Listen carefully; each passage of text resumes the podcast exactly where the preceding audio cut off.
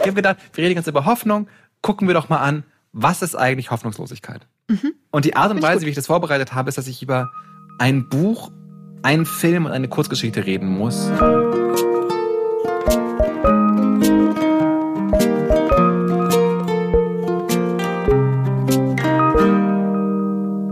Willkommen bei Hallo Hoffnung, dem Podcast, wo wir uns heute mehr als sonst daran erinnern müssen, dass wenn du in der Hölle bist, bleib nicht stehen. Hallo, ich bin Stefan von Spielhoff. Ich bin Autor und Texter in Berlin und habe kürzlich meine Liebe für die Normseite wieder neu entdeckt. Und ich sitze hier zusammen getrennt mit. Äh, mein Name ist Christiane Steger. Ich bin oft ich sehr bin gerade ganz woanders. Nein, ich bin einfach so eine, ich bin einfach so eine Träumerin. Ich glaube, ich habe auch ADHS. Ähm, das können wir mal mal drüber reden. Darüber reden wir mal anders. und äh, tatsächlich bin ich auch noch äh, Gedächtniskünstlerin und ehemalige ähm, Hobby-Zirkusartistin ehemalige Hobby-Zirkusartistin. Ich habe das gesehen, dass du das auf Instagram geteilt hast und fand mhm. das sehr beeindruckend. Ich auch und es, äh, ich kann es ja erzählen, meine Eltern haben mir zum Geburtstag nämlich ein Video von meinem allerersten Zirkusauftritt, damals im zarten Alter von zehn Jahren äh, war ich da geschenkt. Äh, es handelt sich um einen Auftritt am Vertikalseil, was man damals in, in München beim, auf dem Tollwood-Gelände konnte man so eine Woche Zirkusspaß als Jugendliche ausprobieren und mein, ich war, also ich habe alle Zirkusfestivals von Monte Carlo damals geschaut, also immer so Zirkus im Fernsehen und ich war, also neben Schauspielerin und Ballerina wollte ich unbedingt Zirkusartistin werden. Es war wirklich mein ganz großer Traum und unvorstellbar, dass er real werden würde. Und dann hat mein Vater mich da angemeldet und ich wollte unbedingt zum Trapez, weil ich wollte halt so was Cooles Klar. machen. Und dann war Trapez schon voll. Ich also voll Hing rumgeheult, schon zu viele dachte, dran. Ja. ja, dachte, scheiße, Trapez weg. Und dann hat er gesagt, ja, ich habe nur, gab nur noch Plätze beim Vertikalseil. Und ich dachte, oh nein, Vertikalseil. Und dann war das aber halt das Allercoolste auf der ganzen Welt. Das ist ein Seil, was von der Zirkuskuppel hängt. Und dann ähm, klettert man da hoch und da ist eine Schlaufe dran und dann kann man sich da mit den Füßen oder mit der Hand äh, reinhängen. Und das große Finale ist dann, dass man mit der Hand drin hängt und unten dreht einer das Seil und dann fliegt man eben so äh, an diesen, an dieser Schlaufe durch die Luft. Und ich weiß auch noch, als ich das Video gesehen habe, was für ein krasser Moment. Das war das erste Mal, als ich dann auch noch die andere Hand, die noch am Seil hängt, losgelassen habe. Also dann hängst du halt nur noch an dieser Schlaufe und drehst dich ähm, horizontal durch die Zirkuskuppel. Crazy. Ich finde es auch so schön, was halt so noch körnig ist, halt so wie man früher halt Videos gemacht hat. Mhm. Ja, das ist nicht so wie heute, wo alle irgendwie TikTok-Stars sind, sondern es ist halt so wie früher Fatih mit der Kamera. Genau, und ganz kurz hat er aber auch an mein Gesicht rangezoomt und man sieht so, wie hoch ja. konzentriert ich bin. Und das ist halt, ich war einfach so in meinem Element. Es war in einfach der Traum. Zone. Ja. Und mein Schwarm damals in der fünften Klasse äh, war oh. auch noch da. Oh, es war so schön. Magst du verraten, wie der Schwarm hieß? Äh, ich könnte sagen, aber irgendwie äh, traue ich mich immer nicht so. Man äh, will Leute Namen. nicht doxen. Kann ja. ich auch nachvollziehen. Denk dir jetzt einfach mal einen Namen aus, kurz. Äh, Martin Koslowski. Oh, Martin Koslowski. Klingt nach einem super sweeten Typen. Ja, der war wirklich super cute. Oh mein Gott. Also, der, also wenn du das, aber er hört es auf jeden Fall. Aber wenn du es hören solltest, ähm, lieber Martin ich war auch verliebt, aber es ist nicht, es ist nicht so ganz geworden. oh, jetzt bin ich, jetzt bin ich natürlich sehr traurig, dass ich diese Folge vorbereitet habe, keine andere. Ja, er wollte mich ja. dann noch zu Bandits einladen, diesen drei Stunden Film im Kino zu gucken und irgendwie oh, haben wir es so nicht gepackt, das, da rein hinzugehen. Es hatte nie stattgefunden, unser Date. Ist auch ein grauenhafter Film, insofern muss man das gar nicht, muss man das gar nicht gesehen haben. Das ist so ein typischer. Baby, don't forget to catch me. Das, mach das nicht. Das ist, das ist, ich habe sozusagen mein Beef ist dieser Song. Oder dieser Song kommt nämlich von meiner absoluten Lieblingsband Saint Etienne. Mhm. Die ein, das ist ein wunderschöner Song. Mhm. Hobart Paving. Und dann haben die das einfach so wirklich, wirklich, also, also zerstört dieses Song durch diese, durch dieses Cover. Und da oh. habe ich einfach seitdem die Nase voll von diesem grauenhaften Film. I see, I see. Ähm, ich wünschte mir trotzdem, ich hätte ein anderes Thema vorbereitet als dieses, was ich heute vorbereitet habe. Wir reden oh, heute oh. nämlich über Hoffnungslosigkeit. Ah. ich habe gedacht, wir reden die ganze Zeit, ich, ich fand's sweet. Ich habe gedacht, wir reden die ganze Zeit über Hoffnung. Gucken wir doch mal an, was ist eigentlich Hoffnungslosigkeit? Mhm. Und die Art und Weise, wie ich das vorbereitet habe, ist, dass ich über ein Buch, einen Film und eine Kurzgeschichte reden muss, in die meiner Meinung nach jeweils andere Facetten von Hoffnungslosigkeit darstellen. Und ähm, das tut mir jetzt sehr leid, weil ich auch viel lieber darüber reden würde, dass man sich andauernd irgendwie verlieben kann. Aber wir suchen uns halt das Leben nicht aus. So ist es. Bist du bereit dafür, dass wir heute ein bisschen über die Hoffnungslosigkeit reden? Ja, und ich bin umso glücklicher, dass wir so, so fröhlich in die Folge gestartet ja, sind, damit ich glaube wir auch, jetzt die volle Dröhnung Hoffnungslosigkeit vertragen. Aber ich glaube, vielleicht ist das auch komisch. Weil halt, vielleicht ist Hoffnungslosigkeit auch die witzigste Folge, die wir je gemacht haben. auf keinen Fall. Auf keinen Fall. Weil der erste, das, das Buch, über das ich reden möchte, ist nämlich natürlich im Westen nichts Neues. Ha. Dieser Gedanke, und das war das erste Buch, an das ich gedacht habe, dieser Gedanke nämlich, was ist eigentlich Hoffnungslosigkeit genau, ist schon eine Weile älter. Ich hatte den eigentlich Weihnachten äh, letztes Jahres. Und da habe ich sogar darüber nachgedacht, was sind denn für ne, äh, Popkultur Dinge, was sind Literatur, Songs, Filme, die wirklich hoffnungslos sind. Und das erste, was mir eingefallen ist, ist der Roman ähm, von Erich Maria Remarque, äh, Im Westen nichts Neues. Weißt du schon ein bisschen was darüber? Ich glaube, wir haben darüber schon mal geredet, lieber Finn, so ganz kurz. Ja, ich habe damals auch schon erzählt, wenn wir es nicht rausgeschnitten haben, dass ich es nie gelesen habe, weil äh, ein Klassenkamerad von mir meinte, das sei wirklich das äh, traurigste Buch, was es auf der Welt gibt. Und äh, genau, es handelt vom Ersten Weltkrieg. Ja. Und einem Jungen, der davon erzählt, oder? Richtig, es geht um eine, es ist, es ist eine, eine Ich, also ein Roman aus der Ich-Perspektive geschrieben. Der Typ, der es erzählt, heißt Paul Bäumer und er erzählt, wie er und seine, seine Freunde ähm, den Grabenkrieg während des Ersten Weltkriegs erleben. Und das ist, das Buch ist 1928 rausgekommen, also genau zwischen den beiden Weltkriegen. Und es ist sowohl eine ganz grauenhafte Leseerfahrung, als dass es auch eine wunderschöne Leseerfahrung ist, weil halt diese Schrecken wirklich sehr explizit und sehr präzise in einer sehr einfachen Sprache dargestellt werden. Und diese sehr einfache Sprache dann aber auch gleichzeitig wahnsinnig poetisch und in ihrer Grauenhaftigkeit etwas, etwas wahnsinnig Schönes hat. Ich lese mal eine kurze Passage vor, wenn dir das okay ist, damit du ungefähr weißt, wie so der Sound mhm. dieses Buches ist, ja? Okay, pass auf. Wir waren 18 Jahre und begannen die Welt und das Dasein zu lieben. Wir mussten darauf schießen. Die erste Granate, die einschlug, traf in unsere Herzen. Wir sind abgeschlossen vom Tätigen, vom Streben, vom Fortschritt. Wir glauben nicht mehr daran, wir glauben an den Krieg. Und er beschreibt halt die ganze Zeit, wie sie halt, wie diese Jungs, die halt am, er sagt, sind 18, sind 19 Jahre alt und ne, werden auch nicht viel älter. Mm. oh Gott, oh Gott. Äh, ich meine, das ist mein, das ist mein Lachen, das ich habe, wenn ich extrem traurig bin und ich weiß, was ich tun muss. Erstmal drüber lachen, dass. Übersprungslachen. Über mein Übersprungslachen. Das ist mein Übersprungslachen. Genau. Und der, der beschreibt halt einfach auf eine ganz äh, ein, dringliche Art und Weise, wie diese Kids halt irgendwie ihre Menschlichkeit verlieren. Und auch wie er immer so auf dem Heimaturlaub ist und er immer diesem ganzen Leben nichts mehr anfangen kann, dass da irgendwie so diese normalen Leute leben. Aber kurze Nachfrage, ähm, wenn du sagst, dass ihre Menschlichkeit äh, verlieren, bedeutet das eben auch, dass sie immer mh, radikaler oder gewalttätiger werden oder ja. ohne Empfinden das alles ertragen können quasi? Also weil, sie, weil man es halt ertragen muss? Genau. Und er, sagt, er beschreibt sich auch selber teilweise, dass sie, wie, sie, wie sie so selber zu, zu Tieren werden, ne, wie sie, wie sie müde sind, wie sie ausgebrannt sind, wie sie halt irgendwie ne, sozusagen den Kontakt zu den Leuten verlieren, die sie vorher geworden sind. Und es ist also wirklich, also das, dieses, dieses Motiv kommt immer wieder rein. Das ist halt so eine Hoffnungslosigkeit gibt, weil er sich nicht mehr vorstellen kann, dass er ein Leben, ein anderes Leben als diesen Krieg leben kann. Und was dieses Buch jetzt meiner Meinung nach so wahnsinnig hoffnungslos macht, ist A, das, aber halt auch das, wie es endet. Es endet nämlich damit, dass, also er beschreibt so, alle seine Freunde sterben und all, nachdem sie auch Arme verloren haben und sie sterben an Giftgas und so weiter und so fort. Und es endet damit, dass auch er, der Ich-Erzähler, stirbt und dann mhm. gibt es einen kurzen Epilog, äh, wo drin steht, dass der Tag, an dem er stirbt, so wenig an der Front passiert, dass ähm, zurück äh, gemeldet wird äh, an die an die an die an die Offiziere und so weiter. Im Westen nichts Neues. Und das ist sozusagen die die die die die Quintessenz dieses ganzen, dass er halt stirbt und sein Tod ist aber so unbedeutend, dass es nicht mal irgendwie in einem Bericht auftaucht.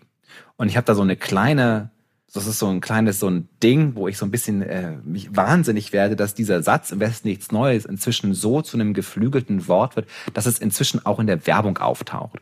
Und ich erinnere mich, dass das Bikini Berlin, das ist so ein Einkaufshaus, mhm. sehr posch, sehr hip, mal damit mit dem Satz geworben hat, im Westen viel Neues.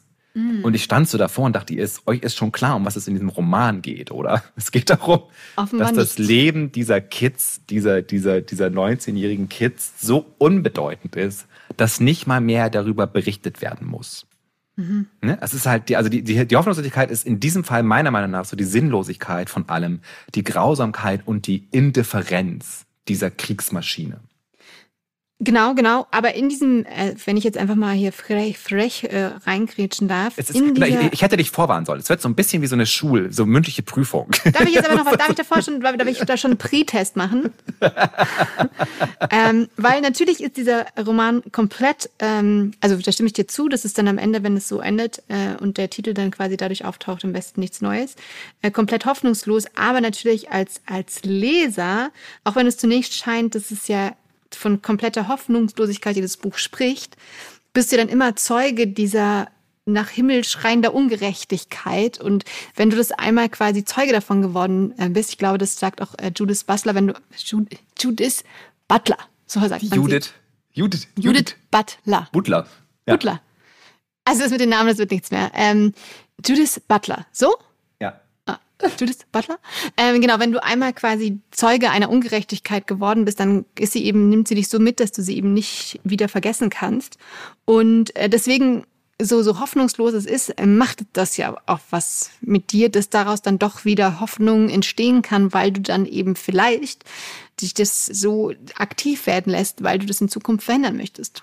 Ich habe dieses, genau, dann die Nazis mochten dieses Buch auch nicht, weil es wertzersetzend gewirkt hat also weil die halt, wer das Buch liest, will halt keinen Krieg mehr. Mhm. Und die Nazis wollten halt schon eine gewisse Begeisterung für den Krieg haben, weil sie halt Krieg führen wollten. Das Buch ist auch, glaube ich, eines der Bücher, die verbrannt wurden dann. Mhm. Ähm, und man muss auch sagen, das Buch, das ist das, die letzten Worte dieses Buches sind nicht im Westen nichts Neues, sondern es gibt ja noch einen ganz kurzen Epilog, ähm, wo beschrieben wird, wie halt dieser Paul gefunden wird und dass der so einen ganz friedlichen Gesichtsausdruck hat. Also dass er sich halt irgendwie damit abgefunden hat mit der Sinnlosigkeit und der Grausamkeit und mhm. seiner eigenen Unbedeutendheit. Und jetzt zu sagen, das ist halt sozusagen, es wirkt fast, als wäre da so ein Moment der, ne, ich bin irgendwie, ich bin so zu mir selbst gekommen, aber es ist einfach nur meiner Meinung nach so ein Eingeständnis der eigenen Zerstörung. Ich kann jedem nur empfehlen, dieses Buch zu lesen. Wie gesagt, es ist grausam, aber es ist halt auch wirklich sehr, sehr gut geschrieben. Merkt ihr das? Du, wir, wir, wir gehen jetzt immer, wir gehen jetzt immer weiter. Und wenn mhm. du aber noch was anderes, weil nein, nein, ich, ich glaube halt, also ich hoffe, dass die Sachen, die ich ausgesucht habe, verschiedene Arten der Hoffnungslosigkeit sind. Und wir mhm. können immer wieder dazu zurückkommen. Das zweite, was ich mache, äh, ist auch hoffnungslos, aber nicht ganz das stimmt, das stimmt auch nicht. Aber das zweite, das zweite, äh, äh, der, der, der Film, über den ich reden will, ist Was vom Tage übrig blieb. Was auch ein Roman ist von Kazuo Ishiguro, aber den habe ich nie gelesen, sondern nur den Film gesehen. Der Film gehört zu meinen absoluten Mit Anthony Hopkins ist der? Mit Anthony Hopkins ah, und den Emma Thompson. ich noch mal gesehen. Es gehört zu meinen absoluten Lieblingsfilmen. Ähm, es ist jetzt, das ist der Film, den ich geguckt habe, als ich Corona hatte. Das war der erste Film, den ich geguckt habe. Weißt du, das ist jetzt, das war die Mut, die ich haben wollte. Ich mm. dachte immer, das sei ein Ang Lee-Film. Hab dann rausgefunden, es ist gar kein Ang Lee-Film, sondern ein Film von James Ivory aus dem Jahr 1993. Er war eigentlich für alle Oscars nominiert, die es so gab. Hat, glaube ich, keinen bekommen, weil halt auch so Filme wie Schindlers Liste und das Piano nominiert waren. Mhm, und schwere Konkurrenz. Das war einfach eine mhm. schwere Konkurrenz. Also, äh, also 1993 war ein großer Zeitpunkt für Filme über den Zweiten Weltkrieg. Denn die Handlung von Was vom Tage übrig blieb, ist zweigespalten. Es gibt eine Zeitebene, die vor dem Zweiten Weltkrieg spielt. Und es gibt eine zweite Ebene, in der es äh, ungefähr ich, in den 70er, 80er Jahren spielt. Und zwischen diesen beiden Zeitebenen wird halt hin und her geschaltet. Es geht generell um den Butler, Stevens, gespielt von Anthony Hopkins, der der Butler von einem Lord ist und der eine neue Haushilfe bekommt, gespielt von Emma Thompson. Äh, sie heißt Miss Kenton. Wahnsinnig großartig gespielt. Mhm. Sie, also es ist einfach, der ganze Film ist, ist der, der totale Wahnsinn. Und es geht um die Beziehung dieser beiden Menschen zueinander, die halt offensichtlich tiefe, viele Emotionen füreinander haben und es sich aber niemals eingestehen, dass sie diese Gefühle wirklich haben. Nebenbei gibt's noch so eine zweite Ebene, dass der Lord, dem dieser Anwesen gehört, Lord Darling, irgendwie versucht, vor dem Zweiten Weltkrieg noch mit den Nazis Frieden herzustellen. Und dann in der nächsten Zeit, also sozusagen in den 70er Jahren dann so klar wird, dass der irgendwie total verschrien war deswegen. Und deshalb irgendwie so als Nazi-Sympathisant gehalten wurde und wirklich einen super schlechten Ruf bekommen hat. Und es gibt aber diese ganz tragische Szene, dass er halt dann irgendwie sich dazu entscheidet, seine jüdischen Haushelferinnen abzugeben, weil er halt irgendwie. Ne? Genau, die als Flüchtlinge quasi aus Deutschland zu ihm gekommen sind und erstmal gibt er ihnen Job und dann aber später sagt er dann auch. er sie wieder raus und es wird nicht explizit gemacht, aber es ist schon implizit, dass sie halt wahrscheinlich ins Leben gekommen sind. Und das ist alles sehr, sehr tragisch. Und was halt diesen Film meiner Meinung nach so hoffnungslos macht, ist tatsächlich auch hier natürlich wieder das Ende.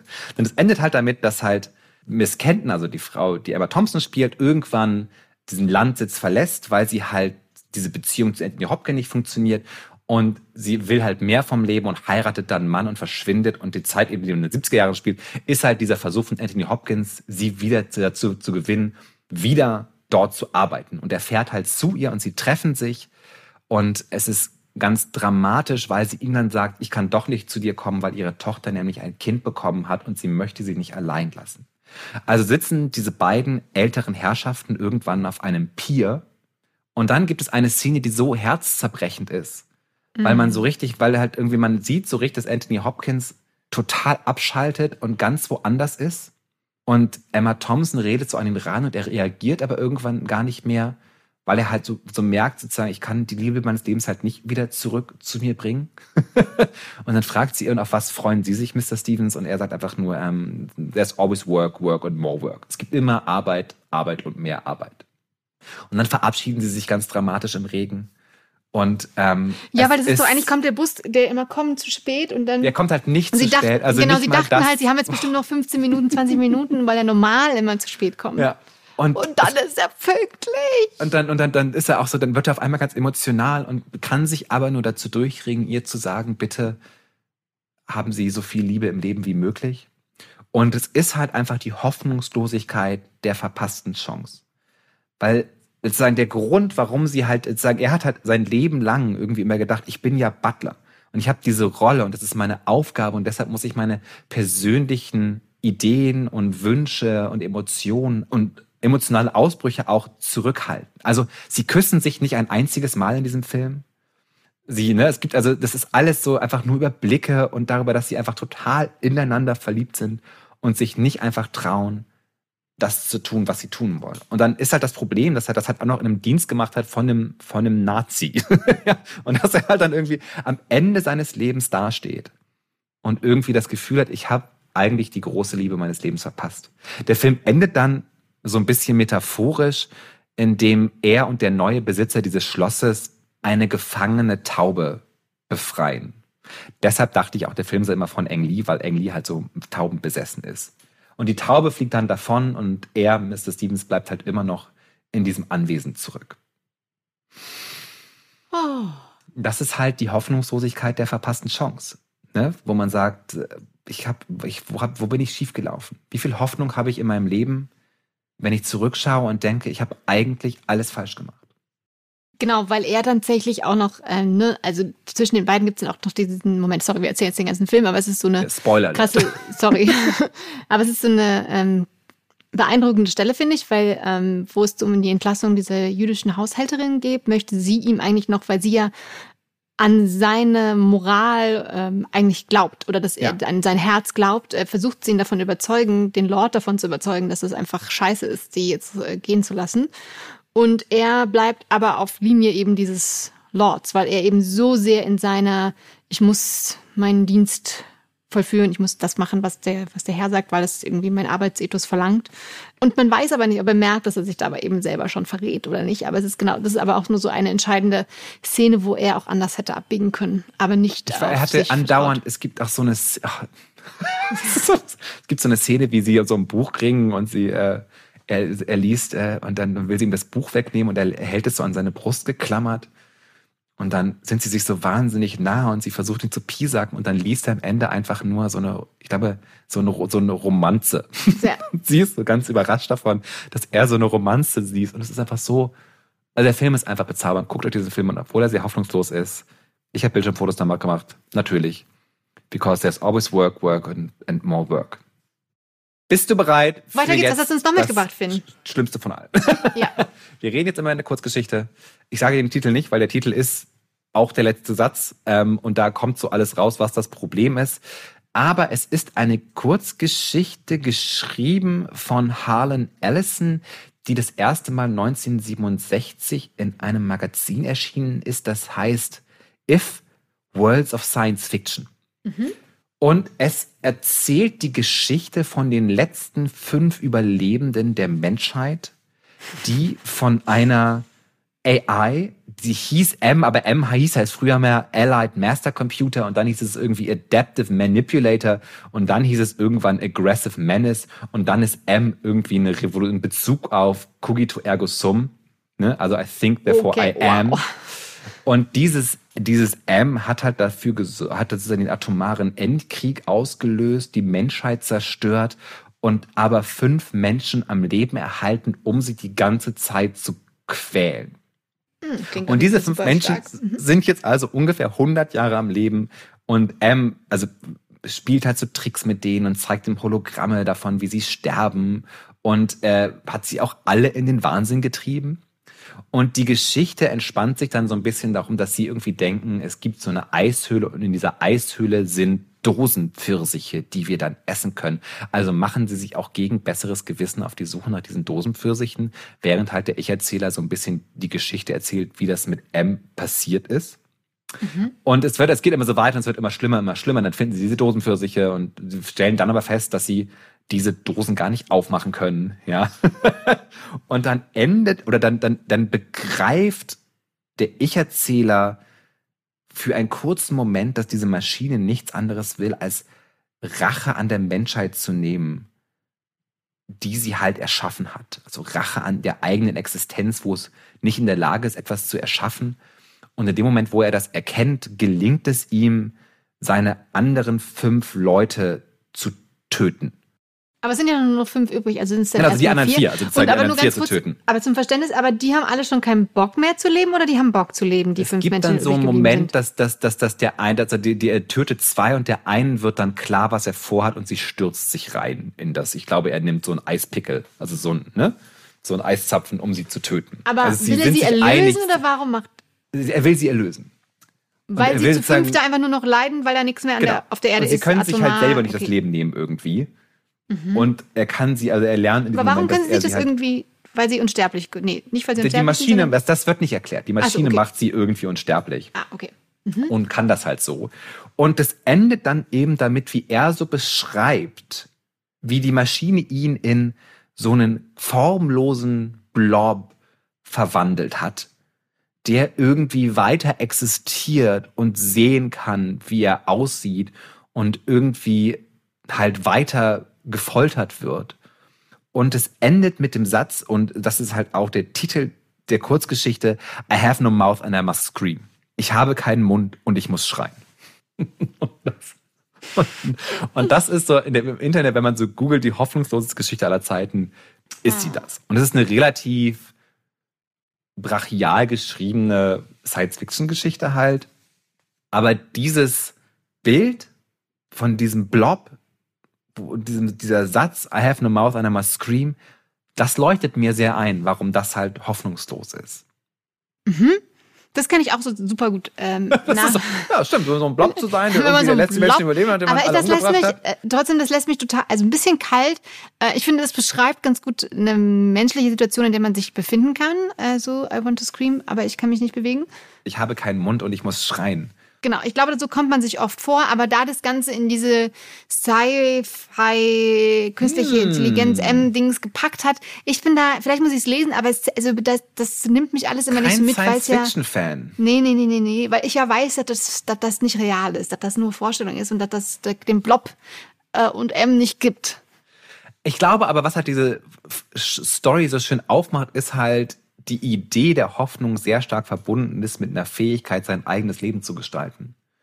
Und in dem Moment, wenn du halt das alles wegnimmst und deine eigene, wie man im Englischen sagt, Agency einfach nicht mehr zur Verfügung hast und gleichzeitig irgendwie noch wahnsinnig bist und gefoltert wirst seit 100 Jahren, ja, dass dann halt so ein Moment der Hoffnungslosigkeit einsetzt oder dass dann halt nichts mehr übrig bleibt. Mhm, Außer eben. halt, ich möchte eigentlich schreien und nicht mal das kann ich noch. Ja. Aber das ist ja das, ähm, also erstmal danke für diese drei Hoffnungs, ähm, für die hoffnungslosen Kunstwerke, äh, dein, dein Övre der Hoffnungslosigkeit. Aber was ich am Anfang schon angedeutet habe, bei Werk Nummer eins, ist es ja so, dass, dass, dass diese Geschichten ja schon dazu führen, in dieser Hoffnungslosigkeit, dass du ja dann, und dafür ist ja die Kunst auch da, mehr Wirklichkeit zu erkennen oder mehr Realität wahrzunehmen und dann zu sagen, ach krass, dem ist das passiert. Natürlich, wie ist es denn bei mir? Und mm. was kann ich tun, damit mir das nicht passiert? Und das gibt ja dann schon die Hoffnung zurück, weil, weil man ja auch immer denkt, ja, aber ich bin ja, ich kann das ja, kann das ja viel besser. Äh, aber diese, das führt ja zu der Reflexion, dass man sich selbst Gedanken macht, wo stehe ich denn da eigentlich? Finde ich. Und das gibt ja dann wieder äh, da kriegt man tatsächlich durch dieses Tablett an Hoffnungslosigkeit die ganze Palette Hoffnung zurück. Ähm, ich glaube, was alle drei Geschichten so stark miteinander gemein haben, ist halt die Idee, dass es alles Geschichten über fehlende Möglichkeit der Handlung sind. Im Westen nichts Neues ist halt diese Fremdbestimmtheit von wegen, ich werde mhm. in den Krieg geschickt und habe keine Entscheidung mit meinem eigenes Schicksal was vom Tage übrig blieb, ist es dieses, ich habe diese Entscheidung nie getroffen, weil ich halt auch immer irgendwie so ein Verständnis von mir selber habe, dass ich meine eigenen Entscheidungen nicht treffen kann, weil ich für jemand anderen etwas tue. Und im letzten halt auch, wo dir halt die Entscheidung tatsächlich einfach komplett genommen wird. Und was dann halt, was wir bemerken können, was also sozusagen ganz starkes Zeichen der Hoffnungslosigkeit ist, ist, nicht nach den eigenen Vorstellungen handeln zu können. Und dann irgendwie beraubt zu sein von der Fähigkeit zu entscheiden, wie soll mein Leben eigentlich aussehen. Ja, in der Psychologie spricht man davon erlernter Hilflosigkeit, ah. dass du eben in der glaubst, nicht in der Lage zu sein, ähm, dir selbst helfen zu können mit dem äh, Gegenpaar Selbstwirksamkeit, dass du eben das Gefühl hast, äh, dass du mit deinem Handeln etwas ändern kannst. Aber natürlich ist dein, ist das alles noch ein bisschen größer gefasst, ähm, in dem Sinne, dass es da quasi um dein, erstmal um dein gesamtes Leben oder Ich geht, ne? Ja, aber halt auch, ich glaube halt beim Tage, was vom Tage übrig blieb, da muss man so jetzt so einmal kurz, ne? Einfach sagen müssen, weißt du was, ich mag dich. Ein Satz. Willst du mal einen Kaffee trinken gehen? Wollen wir mal zusammen ins Dorf gehen? Ja. Ähm, ich muss gerade an Dwayne denken, diesen AIDS-Aktivisten, vor dem wir kürzlich geredet haben, wo du halt merkst, wie der auch einfach getan hat, was er dann tun wollte. Dann halt so eine, ne, so eine Selbstwirklichkeit ne, danach gehandelt hat. Gesagt, er hat wahnsinnig viel bewegt dann. Und ich glaube, das ist es, wenn wir über Hoffnung reden, was Hoffnung ausmacht und was Hoffnung besonders macht, ist es halt genau das. Die Idee, dass man, egal wie die Umstände sind, immer noch Einfluss auf die eigene Realität hat, in der man lebt. Genau, und, und ich glaube, wir, dass, ja, erzähl, sorry. Genau, und dass wir dann nur in ganz kritische Gewässer kommen, wenn diese Fähigkeit den Leuten genommen wird, mhm. sich ein Leben so zu gestalten, wie sie es gerne hätten. Ja, und es ist ja tatsächlich äh, durch unser kapitalistisches Wirtschaftssystem in vielen ähm, Bereichen so. Sorry, ich muss es noch mal kurz sagen, dass es einfach, dass man. Kapitalismus-Bashing äh, ist immer richtig. Ja, aber tatsächlich, guck mal, in Deutschland, ich glaube, knapp ein Viertel der ähm, Bevölkerung, also der, der arbeitenden Bevölkerung, arbeitet im prekären äh, Niedriglohnsektor. Also das ist ja schon mal einfach ein Viertel, die erstmal grundsätzlich ähm, monetär einfach ganz anders ausgestattet sind und den Alltag eben mit super wenig Geld bestreiten müssen. Und wenn du den ganzen Tag einfach nur damit beschäftigt bist, zu nach, darüber nachzudenken, wie du überhaupt deine Miete bezahlen kannst, dann sind das natürlich schon systemische Voraussetzungen, die ähm, natürlich dir nicht den Schlüssel in die Hand geben, ähm, sofort dein Leben ändern zu können. Also das spielt natürlich da rein.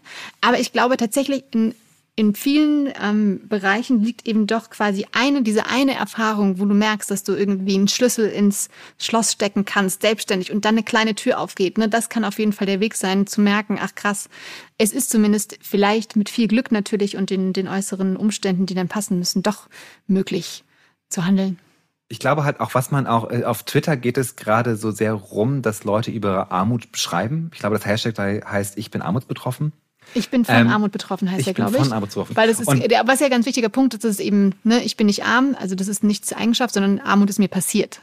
Genau, und die Geschichten, die da erzählt werden, das ist halt auch so eine Sache, wo ich sage, ja genau, es ist halt sehr wichtig, dass wir darüber reden, weil allein, dass wir halt einen, einen Horizont dafür entwickeln, über diese prekäre Lage zu reden, ist Teil davon, das ändern zu wollen. Weil es ist halt immer super einfach, Dinge unter den Tisch zu packen, wenn man nicht darüber redet. Deshalb ist es halt sehr gut, dass da jetzt von diesen Leuten so eine Öffentlichkeit geschaffen wird und gesagt wird, das sind unsere realen Lebenserfahrungen und bitte lasst uns das erzählen und dann darüber reden, wie wir daran etwas ändern können. Du hast vollkommen recht, Deutschland ist eine richtig krasse Klassengesellschaft. so ja, und wenn Aufstiegsmöglichkeiten und so, das ist hier alles nicht so, das ist hier alles nicht so wunderschön, wie wir das immer so denken. Ja, und vor allem, wenn man dann in der privilegierten Lage ist, mal, dass man eben nicht sich darüber Gedanken machen muss, wie man nächsten Monat die Miete zahlen äh, kann, äh, vergisst man einfach so schnell, was für eine krasse psychische Belastung das auch einfach ist. Also ähm, deswegen muss auch natürlich der Bundestag auch viel diverser werden, weil ich glaube ganz viel, also es ändert sich gerade so ein bisschen, aber wenn du dann als Abgeordneter ähm, da mit deinen Diäten deinen Lebensalltag bestreitest, vergisst du einfach auch manchmal dann doch die, die Sorgen, die du vielleicht selber mal als Student hattest oder so oder früher. Kann ich mir vorstellen. Möchte ich jetzt aber nicht urteilen. Äh, ich fand das aber super spannend, dass du uns diese hoffnungslosen ähm, Geschichten mitgebracht hast. Schön, und oder? wir aus aber diesen hoffnungslosen Geschichten viel lernen konnten. Geschenken. Geschenken. Die nächste Mal bringst du hoffnungslosen Schinken Aus der Hoffnungslosigkeit, Hoffnungs äh, Schinken ist immer ein bisschen hoffnungslos, oder? Veganen Schinken. Ja, also der, der ist hoffnungsvoll, aber der echte Schinken. Veganer Schinken ist sehr so ein süßes kleines Schweine Schweinenase als wir gesehen und dass man irgendwie überhaupt ein Schwein ist. Das kann doch auch nicht wahr sein. Die sind so niedlich. Ich poste das Reel, dann wirst du verstehen, woher meine Niedlichkeit ich, ich gerade kommt. Ja. Für alle Leute, die sich erholen wollen, es ging, oder es ging vor einiger Zeit so ein, so ein Video rum von, von so einem Typen, der am Waldesrand steht und dann kommt so ein Katzenbaby raus und dann folgen diesem einen Katzenbaby irgendwie 30 andere Katzenbabys. Guckt euch das an, um wieder ein bisschen so auf normal Null zu kommen, was die Hoffnung angeht. So ein bisschen Eskapismus, so ein bisschen Taylor Swift, Cottagecore, so ein bisschen folgt uns auf Instagram, gibt uns ganz viele Sterne, bewertet uns ganz lieb überall und erzählt weiter, wie wunderschön hoffnungslos dieser Podcast ist. Ihr lieben Menschen, macht's gut. Vielen Dank, Christian. Ich hatte viel Freude mit dir und fand es schön, dass wir diese Klassenarbeit zusammengeschrieben haben. Das fand ich auch sehr toll. Vielen Dank, lieber Finn, für den veganen Schinken und die Geschichten. Und wir hören uns nächste Woche wieder bei ah. Hoffnung. Habt eine gute Zeit. Bis, Bis dann. dann.